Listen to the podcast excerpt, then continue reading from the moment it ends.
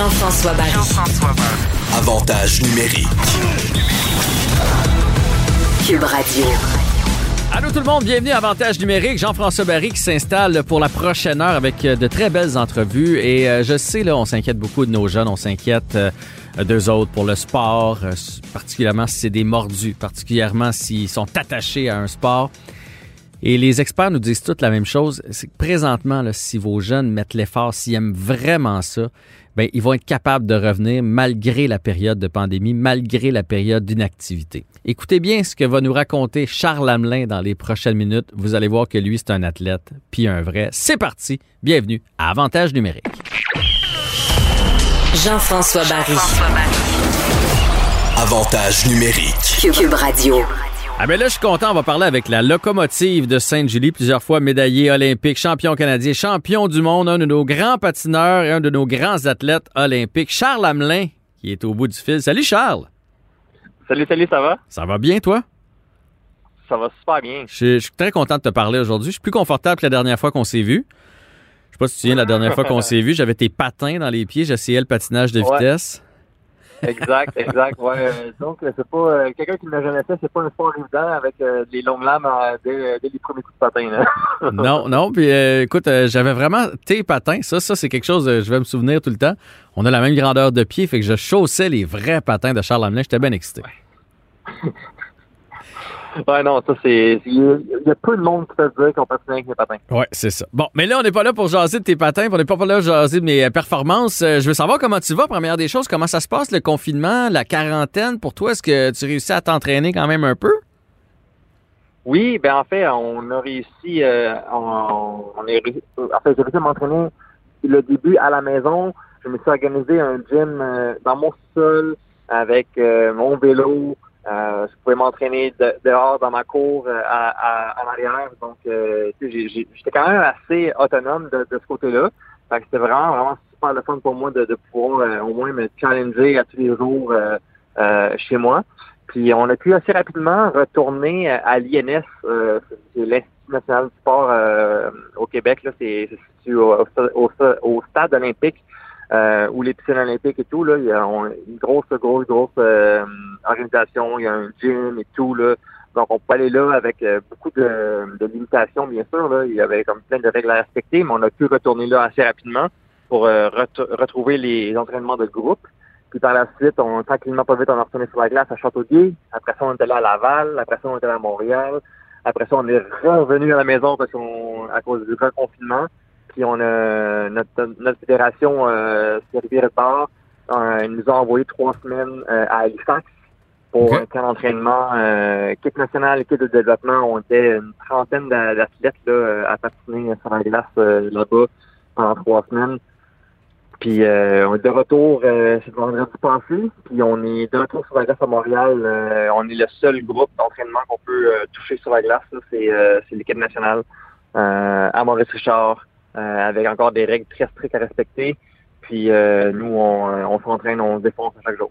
Mais au moins, tu patines. Fait que ça, c'est la bonne nouvelle. Fait que tu, tu lâches pas. Y a-tu eu un bout? Parce que t'as quand même 36 ans, euh, Charles, puis Ouais, je, je dire, il y, en reste plus. Il y, en a moins en avant qu'il y en a derrière. Là. On, va, on va se dire les vraies affaires. Y a-tu eu un bout où tu t'es Ouais. dit, euh, avec la COVID, la difficulté de s'entraîner, on sait pas s'il va y avoir des championnats du monde, on sait pas s'il va y avoir des Olympiques. Y a-tu un moment donné où t'as fait comme, oh, c'est peut-être le bout où euh, j'arrête, moi, là, là. C'est peut-être le, coup de massue. Mais en fait, euh, j'ai trouvé le moment euh, du confinement un peu, ça m'a donné le break que, j'avais besoin, parce que mettons les mes deux dernières saisons ont vraiment été, été parsemées de, blessures ou de, de changements d'entraîneur qui ont fait en sorte qu'on n'a pas eu vraiment de plan pendant plusieurs euh, plusieurs mois, là, il y a deux ans. Puis là, l'année passée, je me suis blessé. euh, j'avais un- j'ai- j'avais une opération de, de fait de, de prévue pour mon genou. Puis quand que j'étais euh, rétabli de ma blessure de, de mon opération, je me suis foulé la cheville, j'ai manqué trois mois de patin. Euh, grosse affaire là, euh, d'épicerie, là, de, ra- de transporter des sacs d'épicerie de l'auto à la maison. C'est vrai? C'est comme ça que tu t'es blessé? Ouais, ouais, T'es un athlète ou tu l'es pas, hein? exact, exact. Moi, j'ai- mes- toutes mes blessures dans ma vie euh, qui m'ont fait rater de la glace, c'est euh, tout à l'extérieur de l'entraînement. OK.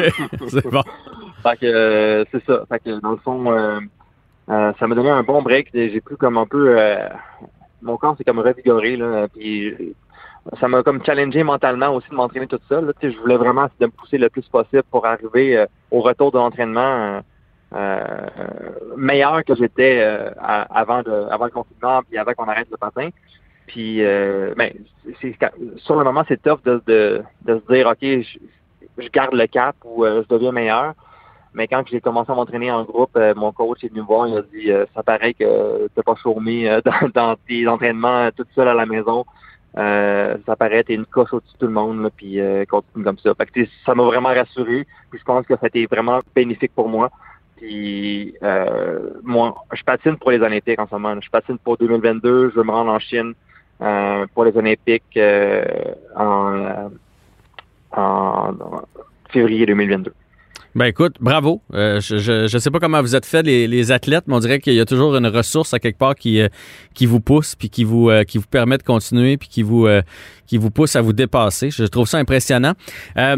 Je veux savoir, est-ce que il y, y en a plusieurs qui disent que entre autres en natation, j'ai lu un article là-dessus que qu'on est en train de sacrifier peut-être la, la génération des Olympiques pour 2026, 2028, parce que les autres sont plus jeunes, là, puis il y a moins d'inscriptions.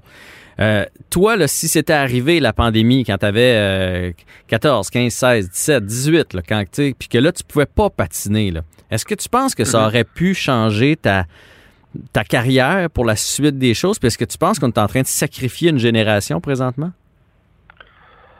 Aïe, ça c'est tellement une question, euh, une bonne question. Puis tu j'aurais de la misère à te donner une réponse. Euh, euh, mettons que je dis euh, oui ou non là, je, je, je, sais vraiment pas, mais je pense que c'est sûr que il va avoir un, ça va affecter d'une façon les athlètes de tous les âges.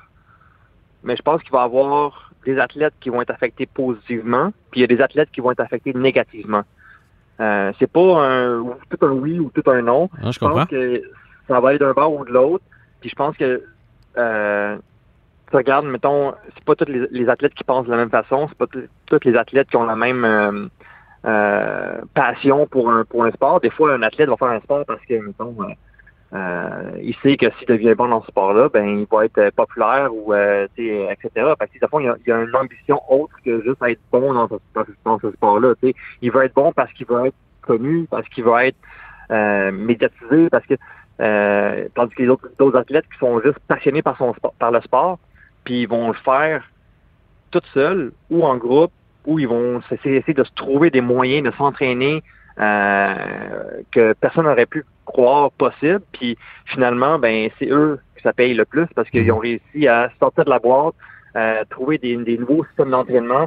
Puis ils arrivent, euh, ils vont arriver euh, après le confinement quand ça va être terminé toute, euh, toute cette, euh, cette problématique-là de la, la pandémie. Euh, ils vont arriver plus fort que jamais, puis ça va être euh, des surprises. Là. Tu sais, que tu t'attendais- tu t'attendais pas que cet athlète-là devienne bon, mais dans la pandémie, il est devenu bon à cause de ça. Puis un autre que tu pensais qu'elle allait être bon, il va peut-être dé- pas dépérir, mais comme il va pas atteindre les plus hauts sommets à cause de ça.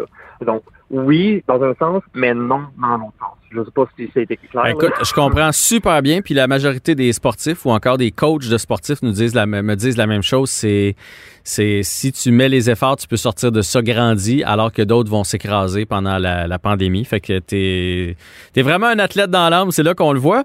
Mais là, je veux parler du rôle de père parce que je te vois beaucoup sur les médias sociaux avec ta jolie Geneviève. Euh, comment ça se passe le rôle de papa? Euh, ça va vraiment bien. Euh, T'as l'air d'aimer ça, en tout cas. Évident, là. Ben, pour vrai, je triple. Là. Tu sais, C'est euh, dès, dès euh, la, la première ride d'auto en revenant de l'hôpital, euh, je, je pleurais de doigts parce que j'avais ma fille dans l'auto, puis je ne revenais pas encore que qu'on était parents, euh, Geneviève puis moi.